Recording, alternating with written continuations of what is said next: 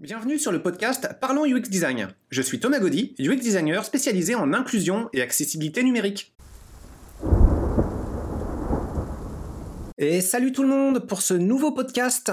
Alors euh, pour celui-ci, on va pas parler tout de suite de UX design, on va plutôt parler de recettes, de cuisine. Enfin, c'est beaucoup dire, mais euh, voilà, je vous propose de vous faire une petite recette, je suis sûr que ça va vous servir. Que diriez-vous de savoir préparer des bubble tea en 45 secondes? Oui, c'est peut-être un peu éloigné de vos préoccupations de base lorsque vous vous êtes dit "Tiens, je vais écouter ce nouveau podcast de UX design", mais c'est cadeau. Voilà plutôt un super pouvoir, préparer des bubble tea en 45 secondes. Bon, là, vous devez vous dire, je sais pas quand même de quoi il me parle. 45 secondes, honnêtement, c'est donné. Ah, en parenthèse, cette recette provient d'un pack euh, que j'ai trouvé en fait dans une épicerie qui propose de réaliser des bubble tea en 45 secondes. Donc, euh, je vous propose juste gratuitement de reproduire un petit peu la recette. Allez, hop, c'est parti. Euh, mettez votre chrono et vous allez voir dans 45 secondes, vous avez un bubble tea. Étape 1, bah, vous commencez par verser 150 ml d'eau chaude dans votre euh, poudre de bubble tea. Alors là, vous allez me dire, ouais, mais attends, là, t'as lancé le chrono et puis euh, j'ai pas mon eau chaude. Et là, je vous réponds, mais qu'est-ce que vous foutez? Euh, Vous devez être prêts, je suis désolé les gars, mais euh, là, on a quand même une recette qui est en train de courir et vous nous faites prendre du, retard sur la recette. Alors, allez vite vous faire, s'il vous plaît, 150 ml d'eau chaude. Alors, vous partez sur vos petites papates, vous allez mesurer les 150 ml, et puis ensuite, vous allez vite fait les chauffer, et une fois que vous avez ça, hop, vous le versez sur le pack de bubble tea. Ouvert, évidemment, hein, et versé préalablement dans, dans, dans une cup, dans un bol, comme vous voulez, en fait. Bon, c'est fait. Donc, étape 2, facile. Vous ouvrez un deuxième sachet qui contient les perles de tapioca et vous le mettez dans votre mélange. Donc ça, c'est très facile. Étape 3, vous mettez votre euh, mélange avec euh, l'eau chaude versée dans la poudre et dedans les bulles de tapioca au micro-ondes. Et là, le micro-ondes, vous le mettez pour, devinez combien de temps? 45 secondes. Donc ça veut dire en fait que les étapes 1 et 2 doivent prendre 0 secondes. Mais normalement vous êtes vraiment extrêmement bon et ça doit vous permettre quand même d'être prêt pour l'étape cruciale qui est l'étape du micro-ondes avec ces 45 secondes. Alors faites attention à cette étape-là, le sachet précise que la cup peut être vraiment très très chaude du fait de l'étape 1. Et puis, étape 4, une fois que les 45 secondes sont terminées, donc normalement vous êtes prêt là, eh bien, euh, vous les versez dans un autre verre qui contient 300 grammes euh, de glace, de glaçons.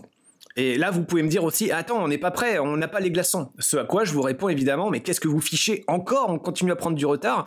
Allez vite me préparer des glaçons. Donc là, vous courez à nouveau sur vos petites papates, vous allez préparer des glaçons. Ce faisant, le jus risque peut-être éventuellement de refroidir et ça va pas être tout à fait pareil et vous allez peut-être rater votre recette. Ce à quoi, évidemment, je vous réponds à nouveau, c'est votre problème. Vous avez raté la recette facile en 45 secondes. Si vous n'aviez pas l'eau chaude au préalable et les glaçons de près, sans compter les petits récipients et puis euh, les différents sachets qui sont déjà décortiqués à l'avance, euh, là vous avez tout raté. Bon, pour ceux qui ont suivi, ceux qui ont fait ça bien, qui avaient anticipé que vous aviez euh, de l'eau chaude à avoir et des glaçons aussi à disposition, bah vous, vous êtes peut-être en mesure d'avoir réalisé cette recette recommandée par cette, cette boîte qui consiste à avoir des bubble tea en 45 secondes. Et là, je vous dis bravo, vous êtes très très fort. Alors, ce qui est curieux, en fait, avec cette recette, parce qu'il y a quand même un lien évidemment avec le UX design, hein, vous voyez venir, c'est euh, de discuter de cette notion de temps. Cette notion de temps qui est euh, à rallonge, avec euh, du temps parfois condensé, du temps parfois étiré, et puis du temps magique également pour plein d'étapes où on considère que bah il y a des préalables comme ça qui doivent être immédiatement à disposition, sans préparation, tout est là. Et ça, c'est vraiment, euh, c'est vraiment fantastique. Donc on reprend hein, ces 45 secondes de recette facile. Qu'est-ce qui manque là-dedans? Bah, Il manque l'eau chaude, euh, qui prend, ce qui prend encore plus de temps il manque la préparation des glaçons.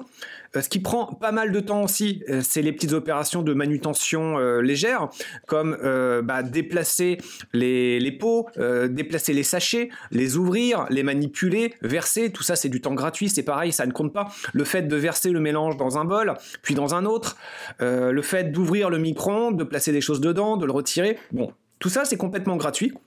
Ce qui est drôle finalement, c'est que dans ces 45 secondes de temps, bah finalement, le temps qui est vraiment considéré, le temps incompressible, c'est le temps de la machine en fait. Cette recette, elle parle des 45 secondes utilisées par le micro-ondes pour réchauffer quelque chose. Mais tout ce qui ne dépend pas directement de cette machine, tout ce qui dépend du temps humain, eh ben finalement ça passe à la trappe. C'est, je trouve ça assez fascinant en fait de se dire que la valeur accordée par cette recette du temps humain, eh ben, euh, bah, elle vaut tellement rien qu'on va même pas la mentionner en fait.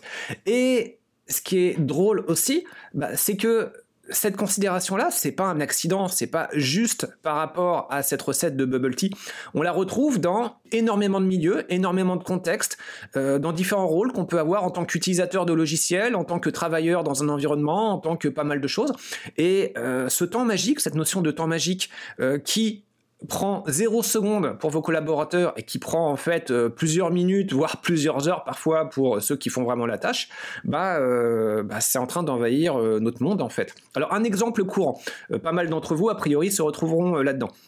Donc, imaginez, vous êtes professionnel de la santé, vous avez à votre charge pas mal de patients, et puis bah, on vient vous voir en disant bon, écoutez, pour alléger les coûts de notre organisme de santé, eh bien, on a décidé de virer quelques secrétaires et on s'est dit qu'après tout, bah, c'est peut-être la personne qui donne les soins qui pourrait magiquement, en fin de journée, euh, remplir les dossiers, faire des choses de, le, suivi en fait, le suivi administratif. Et bien sûr, évidemment, ça c'est indolore. Ça vous prendra juste quelques secondes. Vous allez là sur tel ou tel logiciel, vous faites telle ou telle manipulation et hop, il n'y a pas de problème. Bon, et puis ça, évidemment, une fois que c'est mis en place, euh, ça peut déborder de plus en plus. Ce travail administratif peut devenir de plus en plus lourd.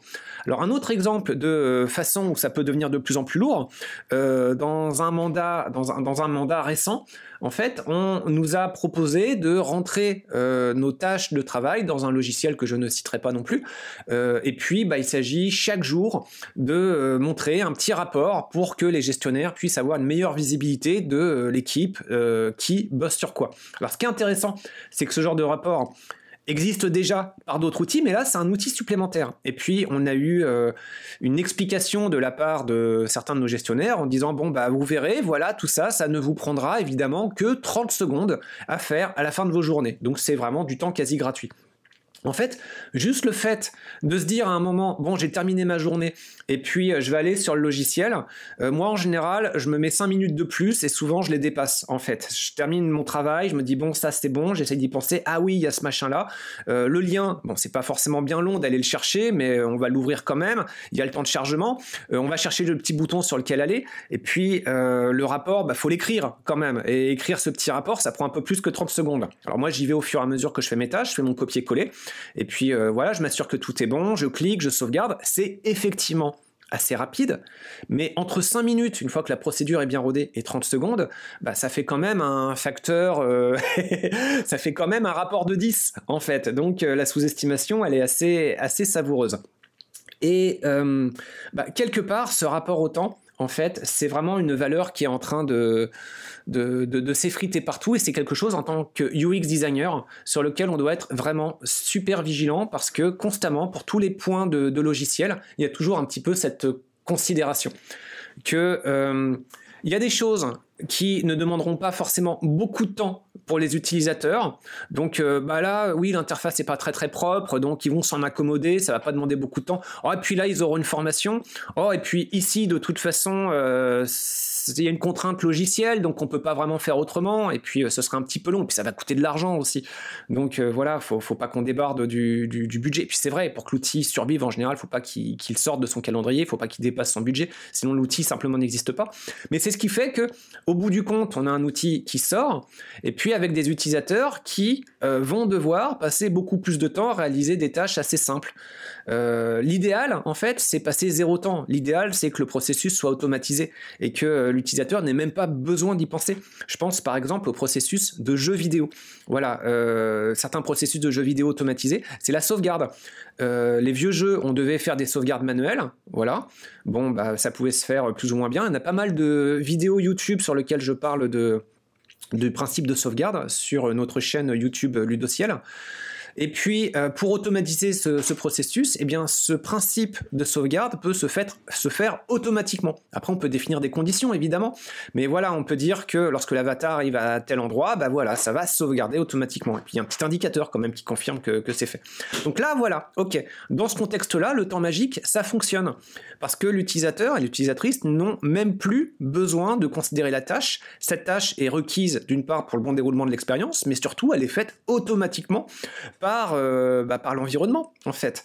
Et euh, bah, dans la plupart des outils, des progiciels en particulier qu'on conçoit, le temps magique, bah, finalement, c'est quelque chose qui est minimisé en disant, bon, bah, ça passera bien parce qu'il faut faire le, logiciel dans euh, des conditions qui sont pas forcément évidentes. Et puis, bah, l'utilisateur, il se retrouve d'une part avec des contraintes de temps apportées par des gestionnaires, où on dit, bah, faites vite, de toute façon, il n'y a pas le choix, utilisez ça, vous n'avez pas le choix.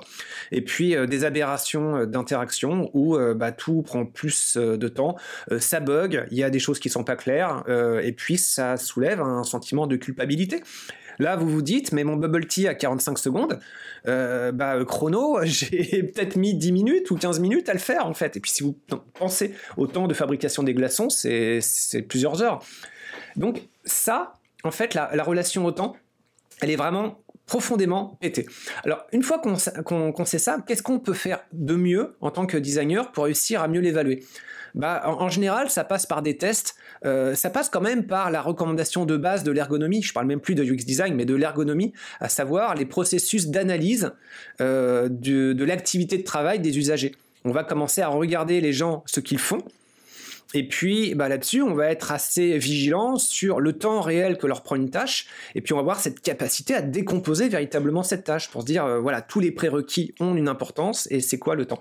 Malheureusement, dans la plupart des processus de travail, en fait, l'accès aux utilisateurs est de plus en plus ralenti et complexifié. Donc c'est très rare, en fait, qu'on puisse avoir accès à cette euh, donnée-là. Et puis autre chose qui se passe aussi par euh, gain de temps et puis par efficacité organisationnelle souvent, ben, on a plus souvent directement accès aux utilisateurs, on a accès plutôt à des intermédiaires qu'on peut appeler des experts métiers. Alors attention, hein, les experts métiers, c'est pas pour les critiquer du tout. Euh, c'est très pratique. C'est des gens qui ont suffisamment d'années d'expérience dans un domaine pour réussir à expliquer quels sont les besoins, quels sont les prérequis, qu'est-ce qu'on a besoin de faire, c'est quoi l'environnement qui est connu, c'est quoi l'environnement qui serait requis pour qu'on puisse améliorer telle ou telle chose dans l'interface. Dans les experts métiers, c'est des ressources extrêmement précieuses. Sauf que les experts métiers, bah, ils sont plus forcément dans le métier. En général, ils ont migré et puis ils vont passer vers d'autres responsabilités, ce qui fait que le temps réel passé à faire les tâches, ils peuvent en avoir un souvenir, une représentation, mais déjà ça va dévier parce que ce sera plus forcément l'exacte réalité du, vrai temps à faire. Et là-dedans, il va y avoir des tâches qui vont être grossies en se disant ouais ça j'aimais vraiment pas, ça ça prenait beaucoup de temps, et puis ça j'aimais bien, c'était facile, mais en fait ce qui était facile ça pouvait quand même prendre pas mal de temps.